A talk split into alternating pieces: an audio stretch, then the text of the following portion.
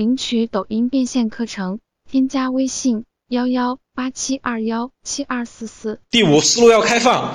抖音的变化很快，规则变化也很快，必须跟得上抖音的节奏变化，才能确保自己不被淘汰。一个星期前的类型很容易上推荐，几天后就没流量了。前几天，比如说那个哗哗哗那个动魂的五点七级的，第一天给流量上热搜，第二天一发，啪，一点流量没有，愣住了。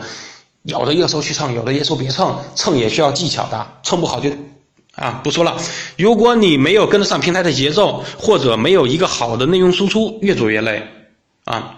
其实你像我讲教程的，我不愿意去跟他们的节奏，我就讲我的教程，我有持续输出的价值就行了。你的热点，你的节奏我不蹭，对吧？我能蹭的蹭，我很多百分之九十九点九我蹭不到。所以说，就根据你的来。如果抖音三大块嘛，帅哥美女一大块，段子搞笑类型一大块，你如果是玩这个段子搞笑啊或者什么的，你能蹭热点，把那个热点那个排到你的内容里面去，对不对？做到以上五点，你离成功的短视频运营者就不远了。我不知道我说的思路清不清晰，那五点我都有点乱了，你们回放一下啊，慢慢的消化和看一下。欢迎订阅我们的课程，我们一起交流学习，进步成长。